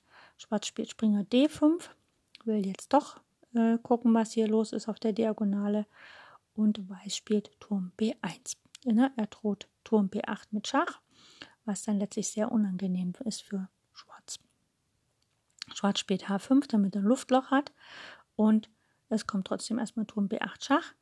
Hier werden sich keine Figuren dazwischen werfen wollen, weil die gehen alle gleich verloren, deswegen König H7 und hier Läufer schlägt D5. Entfernten Verteidiger und der Bauer nimmt auf D5 und jetzt kommt Turm D8. Ne, greift den Bauern von hinten an. Der Bauer kann eigentlich nur gerettet werden durch einen Turmzug, zum Beispiel ja, Turm A6, ein Gegenangriff auf meinen Springer, oder halt, es würde auch Turm D7, äh, T2 gehen. So, Springer geht nach B4. Jetzt wird der Bauer nochmal angegriffen und der Turm auch, also es ist quasi ein Doppelangriff. Turm geht nach A4 und D5. Der Bauer fällt erstmal.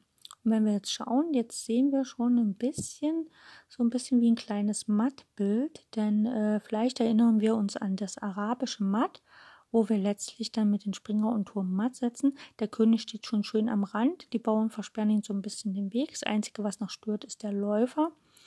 Und äh, wir gucken mal, wie es weitergeht. Also, Turm schlägt C5 von Schwarz und hier wird erstmal auf F7 der Bauer geschlagen. Und jetzt sehen wir das arabische Matt, das naja, das sticht so richtig ins Auge. Ne? Man könnte hier schon äh, Turm A8 spielen, um letztlich matt zu setzen, müssten natürlich allerdings den Läufer erstmal ein bisschen ablenken. Gut, der Läufer geht freiwillig weg nach D4 und es folgt erstmal Springer G5 Schach. Der Springer ist noch nicht gedeckt, das beachte man. Äh, König H6 und jetzt wird erstmal Springer E6 gespielt, also der Springer geht wieder weg. Jetzt droht schon Turm H8 Allerdings ist ja noch der Läufer da, aber Springer E6 gabelt den Läufer und den Turm auf. Der Turm geht nach C6 und der Springer von D geht nach F4. Ja, also nicht der Springer, der wichtige Springer geht weg, sondern der andere Springer deckt den wichtigen Springer. Der Läufer geht nach B2. Er darf natürlich A8 nicht außer Sicht lassen. Und hier spielt Weiß erstmal H4, damit der König nicht nach G5 abhauen kann, falls ich mit meinem Springer aktiv werden muss. Und ich will ja mit meinem Springer aktiv werden, denn ich will ja letztlich den schwarzen König matt setzen. So, hier wird Turm E4 gespielt. Einfach, ähm, die Springer werden angegriffen. Äh, der Springer geht nach G5.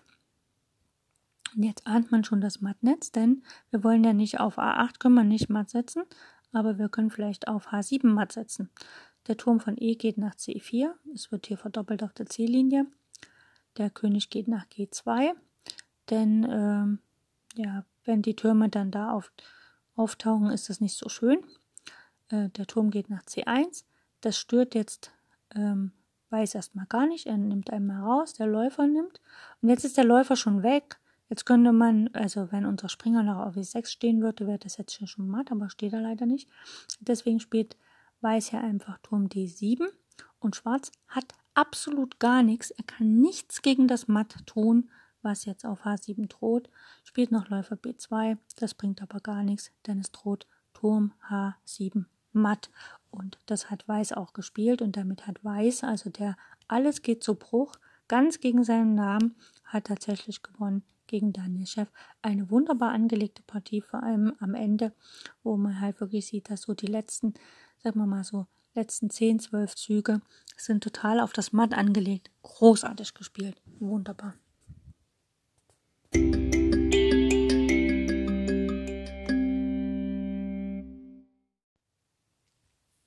Schauen wir in die letzte Runde vom Meisterturnier und zwar schauen wir uns eine Partie an von Trigonias gegen Mandelbaum. Und Trigonias hat schwarz, Mandelbaum hat weiß. Und Trigonias hat vor der Runde viereinhalb Punkte. Und wir schauen mal in die Partie rein. Wir werden nicht am Anfang an, äh, anfangen, sondern wir werden hier mitten in die Partie reinspringen. Nämlich äh, wir schauen uns den 20. Zug an und da haben beide gleich rumgepatzt, sagen wir mal so. Ähm, fangen wir an. Weiß hat den König auf B1, also hat lange rochiert. Die Dame auf D2, ein Turm auf D1, den anderen Turm auf H1, ein Läufer auf E3, ein Läufer auf F1 sowie ein Springer auf C1 und noch einige Bauern, nämlich auf A2, B3, C2, D5, F3, G6 hat er gerade gespielt. Das wäre besser ein anderer Zug gewesen. Und hat nach dem Bauern auf H5. Schwarz hat kurz rochiert, also König G8, Dame D8, Turm B8, Turm F8, sowie Läufer auf E7, Springer auf C7 und B7 und die Bauern ein auf A3, B4, D6, E5 und F7, G7, H7. Wie gesagt, Weiß hat jetzt gerade G6 gespielt und die Frage ist halt, was muss Schwarz hier tun, um das zu verteidigen? Ähm, Schwarz braucht sich eigentlich nicht so sehr viel Sorgen machen am Königsflügel. Ja, er kann einfach sagen, okay, ich lasse das jetzt hier mal so ein bisschen stehen und warte ab, wie das hier Weiß weiterentwickeln will. Denn G6 war jetzt nicht unbedingt der optimalste Zug. Weiß hätte einfach, sagen wir mal, ein bisschen woanders spielen können. Vielleicht wäre Läufer C4 gegangen, weiß man jetzt nicht, ne? Läufer C4 einfach um äh, die Türme wirklich zum Königsflügel hinzuführen. Aber wie gesagt, Weiß hat sich hier für G6 entschieden, hat damit ein bisschen seinen Vorteil, den er bisher hatte, äh, verdorben, denn Weiß hatte Angriff und wenn man Angriff hat, guckt man halt immer, dass man noch mehr Angreifer ranholt. Und wie gesagt, der Läufer auf F1 steht noch ungünstig, den kann man vielleicht einfach nach C4 entwickeln oder na, damit man halt die Türme dann schwenken kann. Und dann ist auch der Bauer da ausreichend gedeckt. Der König hat noch einen Verteidiger mehr. Das wäre vielleicht gar nicht so schlecht gewesen. Aber G6, okay. Ähm, weil Schwarz spielt hier Springer B5 startet quasi so ein bisschen seinen Angriff hier am ähm, Flügel, am Darmflügel. Und die Frage ist halt, ähm, wie setzt jetzt Weiß fort? Weiß könnte natürlich ähm, einfach schlagen. Das hat er auch gemacht. Er hat auf B5 geschlagen. Der Turm schlägt auf B5. Das heißt also, das, was ich gerade gesagt habe, dass Weiß den Läufer ziehen soll, um ihn letztlich, dass die Türme dann auf der, äh, auf der ähm, zum Königsflügel schwenken können, damit sie den Angriff unterstützen, äh, ist quasi so ein bisschen passiert. Und hier hat Weiß halt, Weiß war scheinbar sehr ehrgeizig und dachte halt, okay, ich will jetzt hier unbedingt am Königsflügel gewinnen, aber die Frage ist halt, was machen denn die Figuren hier am, am Darmflügel beim Weißen König? Ne, wen unterstützen sie denn da? Kann denn nicht der Springer mal wegziehen und dann auch langsam zum Königsflügel hinübergeführt werden? denn das Feld C2 leidet ja sehr, also ist ja sehr schwach, ne? Und das könnte ja dann durch entweder Turm C1 oder Turm H2 noch unterstützt werden, ne, wenn der Springer mal da weggeht. Und deswegen Springer D2 wäre wahrscheinlich ganz vernünftig gewesen. Selbst wenn dann D5 der Bauer fällt, der Bauer auf B4 fällt ja auch von Schwarz. Und ähm, ja, muss man halt dann überlegen. Aber Weiß hat hier aktiv gespielt H6 und greift Weißer den König an. Gut, was macht Schwarz? Schwarz muss ja was tun. Ähm, er kann ja da jetzt nicht sich hier gänzlich überfallen lassen. Das funktioniert nicht. Also F schlägt G6. H schlägt G7 von Weiß. Äh, und Schwarz spielt Turm F5. Äh, Schwarz möchte nicht auf G7 mit dem König schlagen, denn dann kommt einfach nur der Läufer H6 und das ist sehr unangenehm. Das will keiner sehen. Deswegen kann man das hier nicht so machen. Und deswegen Turm F5, einfach um vielleicht mit Turm H5 ein bisschen die Spannung aus der Stellung zu nehmen. Äh, Weiß entdeckt jetzt seinen Springer und spielt Springer E2. Und Schwarz spielt Läufer G5. Das ist natürlich hier nicht so optimal. Äh, besser wäre natürlich einfach Springer F6 gewesen, um auch den Springer zu aktivieren und eventuell mit dem Springer die H-Linie zu verstopfen, damit da nichts passiert. Gut, Weiß spielt Turm D nach G1, guckt halt, was ist jetzt hier mit dem Läufer los. Hm, der Läufer schlägt auf E3. Besser wäre einfach gewesen, den Läufer nach H4 zu. Denn die schwache Linie von Schwarz ist einfach mal die H-Linie und nicht unbedingt hier ähm, Figuren, die noch nicht am Kampf teilnehmen, zu beseitigen, sondern einfach, man muss gucken, dass man die H-Linie halt verstopft und dann kann man vielleicht sogar nach Bauern absammeln und vielleicht kann man auch die Dame über die C-Linie nach C2 bringen, wenn der Springer weg ist, und dann auf B, äh, nach C3 bringen, um auf B2 matt zu setzen. Also ich hätte hier auf E3 wahrscheinlich nicht geschlagen, sondern einfach geguckt, dass ich die Möglichkeiten der weißen Figuren, die mich hier angreifen, äh, praktisch ein bisschen behindere. Okay, aber Schwarz spielt hier Läufer E3, Dame schlägt E3 und weil Schwarz spielt Dame E8. Ähm, Dame E8 ist so ein bisschen, was will die da, ne? So, wo will die denn hin? Letztlich äh, will sie am Königsflügel spielen, will sie am Damenflügel, was will sie machen, ne? Ähm, Dame F6 wäre vielleicht ein bisschen aktiver gewesen, aber da hätte man sich wahrscheinlich auch gleich entscheiden müssen, wohin mit der Dame. Ähm, aber Dame E8 ist so ein bisschen, naja, mal gucken. Auf jeden Fall, Weiß spielt aktiv, gleich Dame H6, droht ein bisschen matt, beziehungsweise, naja, droht noch nicht matt, aber droht halt auf H7 zu nehmen. Und jetzt spielt halt Schwarz Springer F6, deswegen vielleicht die Dame nicht nach F6 gestellt, damit der Springer nach F6 kann gar nicht so dumm, denn man kann ja dann tatsächlich äh, den Turm vielleicht mal nach H5 entwickeln und der Bauer auf G6 ist noch von der Dame auf E8 gedeckt. Äh, Weiß spielt Springer G3, möchte natürlich hier äh, Material gewinnen, denn wo soll der Turm hin? Und der Turm will ja nicht wirklich weit weg. Man hätte vielleicht einfach Turm H5 spielen können. Wenn der Springer nimmt, nimmt man wieder, hat halt eine Qualität gegeben, aber nicht gleich die ganze Partie weggeschmissen sozusagen. Und Schwarz hat hier Turm F4 gespielt. Ähm, ich muss sagen, ich hätte es vielleicht auch gespielt als Schwarzer, weil mir wäre hier nichts anderes eingefallen. Einfach so, ne? Und Weiß spielt Springer E4, äh, attackiert halt den Springer auf F6 und die Frage ist, wie soll der denn jetzt verteidigt werden? Denn Turm F5 funktioniert nicht so richtig wegen der Springergabel. Ne? Springer schlägt D6. Und das heißt, hier muss äh, Schwarz wohl oder übel doch die Qualität geben, nämlich mit Turm schlägt E4, F schlägt E4 und jetzt hat Weiß, äh, jetzt hat Schwarz Dame F7 gespielt. Ähm, ja, vielleicht hätte man auch einfach Dame C8 spielen können, um tatsächlich äh, nach C3 zu kommen und auf B2 matt zu setzen. Dame F7 ist so ein bisschen wie soll ich sagen, nur auf Verteidigung gedacht. Ich glaube, wenn man ähm, in so einer Schnellpartie sollte man nicht nur an die Verteidigung denken. Das hätte hier echt in die Hose gehen können. Gut, äh, deswegen vielleicht Dame C8 einfach, um ein bisschen äh, aktiver zu spielen, denn nach Dame C3 droht ja definitiv Matt auf B2 und das ist gar nicht mehr abzuwehren. Und wie, wie soll das Weiß abwehren, ne? Nach Dame C8, Turm H3, naja, hm und so. Also es ist so ein bisschen, äh, Schwarz hat ja auch noch einen Turm, den kann er dann auch auf C5 stellen und so weiter. Gut.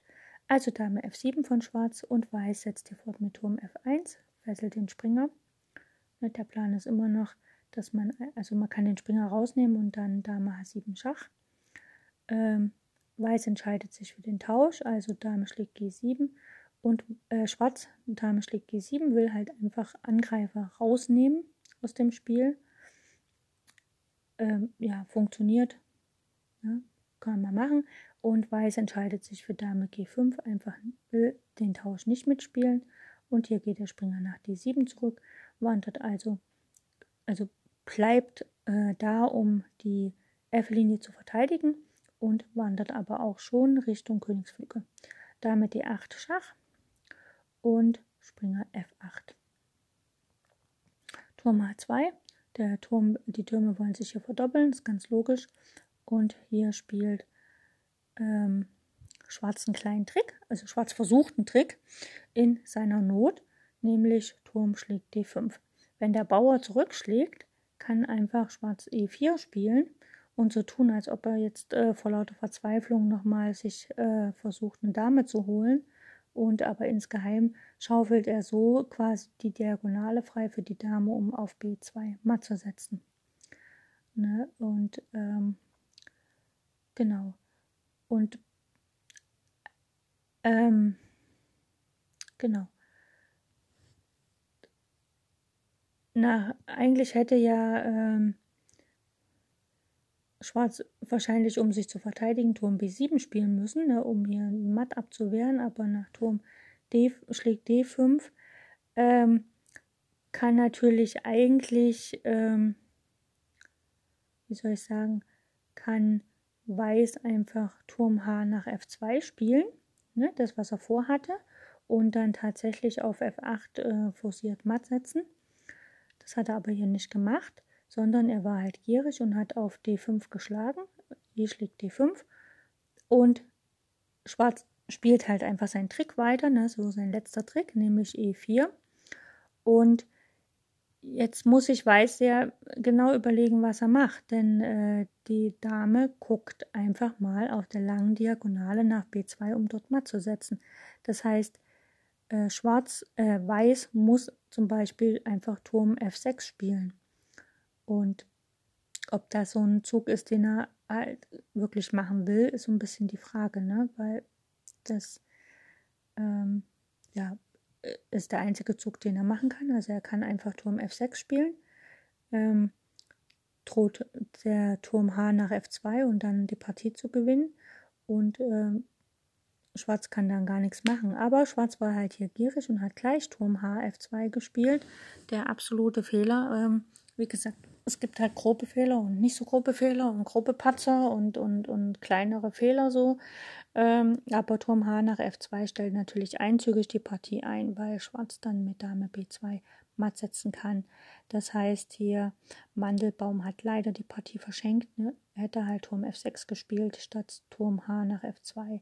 Dann hätte er höchstwahrscheinlich die Partie gewonnen und so hat Trigonias äh, gewonnen und letztlich dann sogar im Meisterturnier einen hervorragenden vierten Platz belegt durch die fünfmal Punkte. Das hätte natürlich auch anders ausgehen können.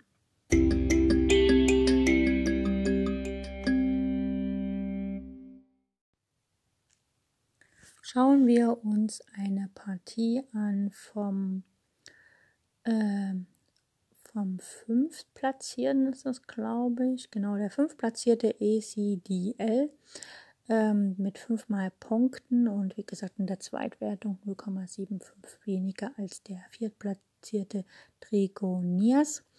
Ähm, wir schauen mal hier in eine Partie rein. Nehmen wir mal hier die Partie gegen Panther 2021 und die Partie wurde gespielt ähm, upsala, in der zweiten Runde. Ähm, genau. Ist jetzt hier nicht sehr lang die Partie. Wie gesagt, Panda 2021 hat Weiß gegen ECDL. Und wir schauen einfach mal rein. So, los geht's hier mit Weiß spielt E4, C6, Karo kann.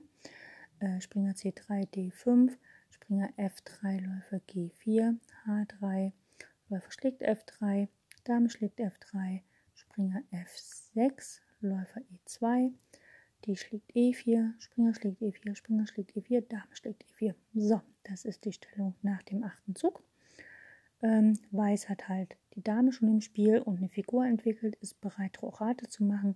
Und Schwarz hat alle Figuren noch auf der Grundreihe und nur den C, den C-Bauern auf C6. Also Schwarz hängt ein bisschen in der Entwicklung hinterher. Ich finde es sehr interessant, dass in diesem Partie, also in dem Meisterturnier, auch an den vorderen Brettern tatsächlich gute Eröffnungen aufs Brett kommen, also wirklich angenehme Partien. So, Schwarz ist am Zug und muss natürlich jetzt mal Figuren entwickeln, also mal loslegen. Springer D7 ist der erste. Weiß besetzt das Zentrum mit D4 und Schwarz setzt fort mit Springer F6. Sobald die Dame im Spiel ist, äh, wird sie natürlich gejagt und Schwarz hat jetzt hier quasi mit Tempo seinen Springer nach F6 entwickelt.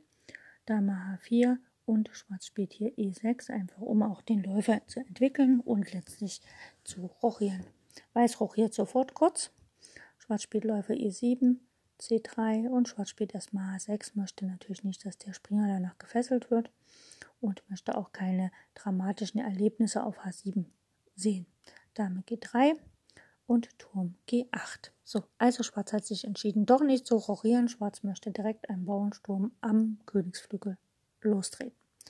Läufer F4, G5 und äh, der G-Bauer ja, äh, könnte da jetzt schlagen, also Läufer E5, der Springer wird doch wieder ins Visier genommen und Dame D7. B4, Springer D5. Der will halt F6 spielen, einfach mal, um den Läufer da wieder ein bisschen einzufangen, der da rumsteht. Und Schwarz, äh, Weiß spielt C4 und Springer schlägt auf B4. Denn Schwarz möchte ja nicht, dass der Springer gefangen wird, äh, der Läufer gefangen wird. So, Weiß spielt hier A3 und der Springer geht nach C2. Greift hier den Turm an. Der Springer bewegt sich hier in sehr, in sehr gefährlichen Regionen, denn ähm, könnte leicht gefangen werden. Allerdings die Dame auf D7 äh, greift den Bauern auf D4 an und der Springer auch. Das heißt also hier könnte Weiß potenziell noch einen Bauern verlieren. Turm A geht nach C1 und natürlich schlägt der Springer auf D4 den Bauern. Der Läufer schlägt zurück, die Dame schlägt auf D4 zurück und der Turm von F geht nach D1 und befragt die Dame. Die Dame geht nach F4 und bietet sich zum Tausch mit der weißen Dame an, denn Schwarz hat ja nun mittlerweile äh, sieben Bauern und Weiß nur fünf. Also Schwarz hat trotz seiner nicht vollendeten Entwicklung bzw. seines Königs noch in der Mitte zwei Bauern erobert. Ziemlich mutig.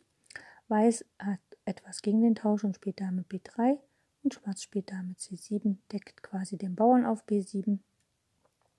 Weiß setzt mit C5 fort, engt quasi den schwarzen Raum ein bisschen ein und Schwarz spielt Turm D8. Möchte ein Turmpaar tauschen, denn dann kann er wieder flexibler agieren. Beispiel Läufer A5 greift den F7 an und Schwarz schlägt erstmal auf D1, Turm D1 Schach, Weiß spielt Turm D1 und Schwarz spielt König F8. Ähm, er hätte ja gerne F7 gespielt, damit er äh, quasi mit dem König weg kann und der Turm auf die D-Linie, aber es funktioniert nicht. So, Turm D3, König G7. Ähm, Weiß hat keinen schwarzfeldrigen Läufer, dadurch ist ein schwarzes Feld für den König recht sicher. Der Schwarze rochiert gerade etwas sehr umständlich. Turm F3 und das muss man natürlich decken, also Läufer F6. Einerseits ist es jetzt verstopft und das Feld F7 ist auch von der Dame nochmal mitgedeckt. Dame C4, äh, sie will ins Spiel eingreifen. Turm D8, ähm, droht matt auf D1, muss man bedenken. Ne? Denn das Feld H2 ist kein Luftloch, weil die Dame auf C7 das kontrolliert. Also muss Weiß hier G3 spielen. Turm D4. Jetzt muss die Dame sich entscheiden, wo sie hingeht. Und Schwarz hat es natürlich geschafft, äh, aktiv auf der D-Linie zu spielen. Wunderbar gemacht. Dame E2, ganz klar. Und Turm D5 greift den Bauern an. Und wie gesagt, Weiß muss jetzt überlegen, wie er den Bauern deckt. Hat natürlich das, den Zug Dame C4 und Schwarz spielt Dame E5, droht schon wieder auf A1 Schach. Und dann, wenn der Turm noch auf die D-Linie kommt, ist es für Weiß etwas brenzlig.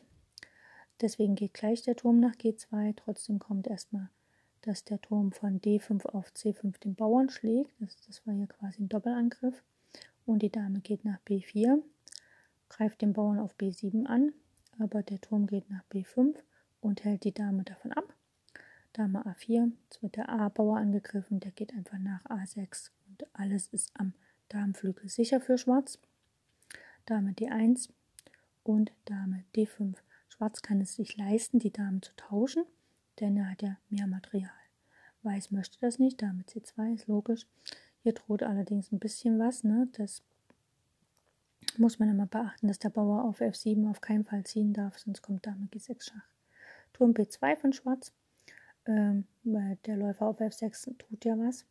Jetzt könnte man denken, dass Schwarz Material gewinnen kann, ne, mit äh, Turm schlägt F6 und dann wird die Dame zwar geschlagen, aber man hat noch Turm schlägt F7, aber das reicht vorne und hinten nicht aus. Also muss die Dame wieder weg. Dame A4 und Turm D2. So, die Schwerfiguren von Schwarz sind auf der D-Linie verdoppelt. Das heißt, da kann Weiß überhaupt nicht mehr spielen. Und Weiß hat auch das Problem, dass er den Turm von F3 gar nicht ziehen kann, denn der ist ja gefesselt von der Dame auf D5. Also Weiß hat so ein bisschen das Problem, dass er an Unbeweglichkeit leidet. Dame G4 von Weiß und Turm D3.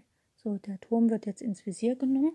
Wie gesagt, Schwarz strebt danach einfach mal äh, Figuren zu tauschen, denn das Endspiel mit den Mehrbauern ist ja definitiv für ihn gewonnen. Dame B4 und ähm, Weiß äh, Schwarz spielt B5, damit der Bauer nicht angegriffen ist, und Dame A5. Jetzt kann sich Schwarz überlegen, okay, lasse ich halt den Bauern da hängen oder nicht. Und letztlich entscheidet sich aber Schwarz erstmal dafür, auf F3 zu tauschen, nämlich Turm schlägt F3, Läufer schlägt F3. Und jetzt kann ja Schwarz die Dame ziehen und zieht sie nach A2. Äh, das Problem für Weiß ist halt, er kann zwar mit der Dame auf A6 den Bauern schlagen, aber das ist das Einzige, was, was überhaupt funktioniert. Denn ähm, Schwarz spielt ja einfach aktiv weiter, ne? Läuft mit dem nächsten Bauern los. So, Dame B6 und Weiß spielt erstmal Dame A3. Dame schlägt A3, Läufer schlägt C6, ist klar.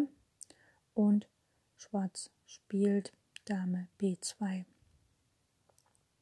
Das Witzige ist, dass Dame B2 halt einfach mal den Doppelangriff Läufer D4 droht. Die Dame muss weg und man kann auf F2 Schach setzen. Ähm, demzufolge müsste Schwarz eigentlich so ein bisschen aufpassen, was er hier tut. Denn äh, Läufer B7 ändert nichts an der Tatsache, dass einfach Dame äh, Läufer D4 droht, ne, der Doppelangriff. Läufer D4, die Dame geht nach C6, aber jetzt kommt erstmal auf F2 Schach. Und der König hat keine Wahl, der muss nach H1 und dann wird er auf G1 matt gesetzt. Das heißt, hier hat es einfach ähm, nach Dame B2 im 43. Zug hat es Weiß verpasst, den Doppelangriff zu sehen, den starken Zug Läufer D4. Ne, er muss einfach mit der Dame weggehen, damit Läufer D4 nicht passiert. Und das ist hier ein bisschen schwer, denn auch wenn die Dame weg ist, Läufer B4 droht ja trotzdem. Man könnte hier maximal als Weißer äh, Dame A5 spielen, denn wenn jetzt Läufer D4 kommt, geht er immer nach Dame E1. Aber das kann natürlich Schwarz auch ein bisschen verhindern. Er kann ja erstmal einfach Dame E2 spielen und da geht Dame E1 von Weiß nicht. Also er kann trotzdem erstmal hier Läufer E4 spielen, Läufer D4 spielen und dann kommt halt Dame E1 und dann hat Schwarz aber Zeit, wirklich mit seinen Bauern loszulaufen, denn er kann langsam den A bzw. erst den B und dann den A-Bauern in Bewegung setzen. Dann tauscht er halt auf F2 und wenn der weißfeldrige Läufer von Weiß nichts mehr kontrolliert am Darmflügel, laufen die Bauern und sind halt durch. Und das ist natürlich für Weiß sehr schwer zu halten. Aber wie gesagt, Läufer B7 ist sehr unglücklich gewählt, denn nach Läufer D4 ist die Partie definitiv entschieden. Eine sehr schöne Partie und ich finde, das ist auch ein sehr schöner Abschluss für die heutige Sendung. Äh, ich habe das Turnier sehr gerne mitgespielt. Ähm, muss sagen, äh, und ich finde es auch gut, dass fast alle 88 angemeldeten Spieler tatsächlich gespielt haben. Einer äh, hat quasi vorher aufgegeben. Ähm, es wurden nur 12 Prozent aller Partien Remis gespielt, alle anderen Partien sind, äh, wurden quasi entschieden. Und die Durchschnittswertung, also Leadchess-Wertung von 21,30 ist sehr, sehr hoch. Wobei man sagen muss, dass einige Spieler ja äh, das quasi das erste Mal überhaupt gewertete Partien gespielt haben und dann werden sie immer so, dann steigt die Wertung, fällt die Wertung, ist so eine Ping-Pong-Wertung dann. Mm. Es hat, wie gesagt, nur einer äh, das Turnier verlassen und einer äh, war dann plötzlich nicht mehr, wurde plötzlich nicht mehr gesehen, was natürlich ein bisschen schade ist, aber ich vermute mal, dass ähm, einfach Internetprobleme vorherrschten und so. Also es gab ja auch einige Spieler, die wirklich in der ersten Runde zu spät kamen. Und es wurden nur sehr, sehr wenige Spiele überhaupt nicht gespielt. Ähm, ja, das, ja, und es wurden auch nur, wenn ich das so richtig sehe, sehr, sehr wenig Remis geschoben. Ähm, was natürlich, äh, hier wurden mal zwei, zwei Züge, also hier bei Alles geht zu Bruch, hat gegen McFinchen gespielt und hat halt nach äh, drei Zügen oder zwei Zügen haben sie sich auf Remis geeinigt, was ein bisschen komisch ist, aber das ist nicht weiter schlimm. Also es kann durchaus sein, dass die beiden halt, ähm, ja, wie soll ich sagen, einfach, ähm, wenn die Internetverbindung nicht gut ist, sieht man das Schachbrett nicht, dann macht man ein paar Züge und dann kann man sich halt irgendwie auf Remis einigen, äh, damit es nicht ganz so dramatisch ist. Ich fand das Turnier sehr schön. Ich bin sehr dankbar, dass es stattgefunden hat und ich freue mich auf das nächste Turnier dieser Art. Äh, ich hoffe, dass nicht ganz so viele irgendwie rumgeschummelt haben, weil bei der Bezenkzeit kann man das natürlich leicht machen. Aber ich vermute mal, dass es nicht passiert ist, weil unter Lehrern, ich glaube, das ist so ein bisschen wie unter Kollegen, dann sollte man das einfach nicht machen, da groß rumzuschummeln. Äh, also irgendwo eine Entchen laufen lassen oder so, ne? Das, ja, muss man nicht. Ich finde die Partien sehr schön, also alle sehr taktisch angelegt, also kaum was, was so positionell entschieden wurde, auch auf den höheren Ebenen. Bei der Bedenkzeit ist es auch so, dass die, die Partien tatsächlich ein bisschen taktischer sind. Wie gesagt, ich freue mich auf die nächste Veranstaltung von der Deutschen Schachjugend, die halt im in diesem Rahmen für Lehrer veranstaltet wird. Es war sehr, sehr schön, auch wenn es ein bisschen lang war. Sieben Runden, aber bei 88 Teilnehmern sind sieben Runden nahezu zu wenig. Jetzt heißt es nur noch auf die Endergebnisse warten, denn das, was ich jetzt so an Ergebnissen gesagt habe, ist natürlich die Ergebnisse des reinen Turniers. Hinter jedem Accountnamen auf Leadchess steht natürlich ein echter Lehrer, der entweder im Gymnasium, in der Volksschule oder in äh, einer Oberschule oder in einer Grundschule unterrichtet hat. Und die Endergebnisse werden nach den Schulen ausgewertet. Das heißt also, ähm, man kann als Dame für in Grundschulen natürlich äh, äh, weiter oben landen in der Tabelle äh, Lehrerinnen in der Grundschule oder Lehrer in der Grundschule. Man kann natürlich auch ähm, als Gymnasiallehrerin weiter nach vorne kommen oder was auch immer. Äh, da gibt es ja noch viele Möglichkeiten, äh, wie das ausgewertet wird. Das wird aber jetzt in den nächsten Tagen getan. Da ist ja die Schachjugend immer sehr rührig. Die lässt da ja nichts anbrennen. Und da bin ich ja mal gespannt, wie dann auf der Webseite der deutschen Schachjugend natürlich dann ähm, die Auswertung erfolgt. Bisher habe ich es noch nicht. Es gibt halt nur, äh, wie gesagt, auf Twitch dieses, ähm, ja, dies, äh, diesen Live-Mitschnitt, diesen Live-Kombinatoren, ähm, äh, äh, einerseits von Leonid Löw heißt er, glaube ich, und noch ein anderer Spieler. Ich fand die Kommentare nicht ganz so gut, nicht ganz so gelungen. Das hat man, glaube ich, an meinem ersten Beispiel gehört, wo halt vorgeschlagen wurde, mit der Dame nach F3 zu gehen und dann wäre es halt einfach mal Dame E2 matt gewesen, äh, Dame D2 matt gewesen. Und ja, also ich verstehe, wenn man äh, Kommentare macht, Live-Kommentare und nach einer Stunde, zwei Stunden kann man nicht mehr so ganz klar die Sachen sehen oder so. Aber ich glaube, Martin Eim sollte auch jemand, der kommentiert und selbst wenn der äh, ja, nicht ganz, also selbst wenn der nicht Fiedermeister ist oder internationaler Meister, ähm, finde ich, kann man, ja, kann man das matt schon sehen. Aber was auch immer, ich meine, ich stelle es mir unheimlich schwer, schwer vor, äh, live ein Turnier mitzukommentieren, gute Partien rauszusuchen und so weiter. Es fiel mir jetzt auch schon nicht leicht, obwohl ich ja die Partien jetzt schon ungefähr einen Tag lang habe ja, also es hat Spaß gemacht. Ich freue mich, wenn es euch jetzt auch Spaß gemacht hat und freue mich, wenn ihr wieder einschaltet bei der nächsten Sendung.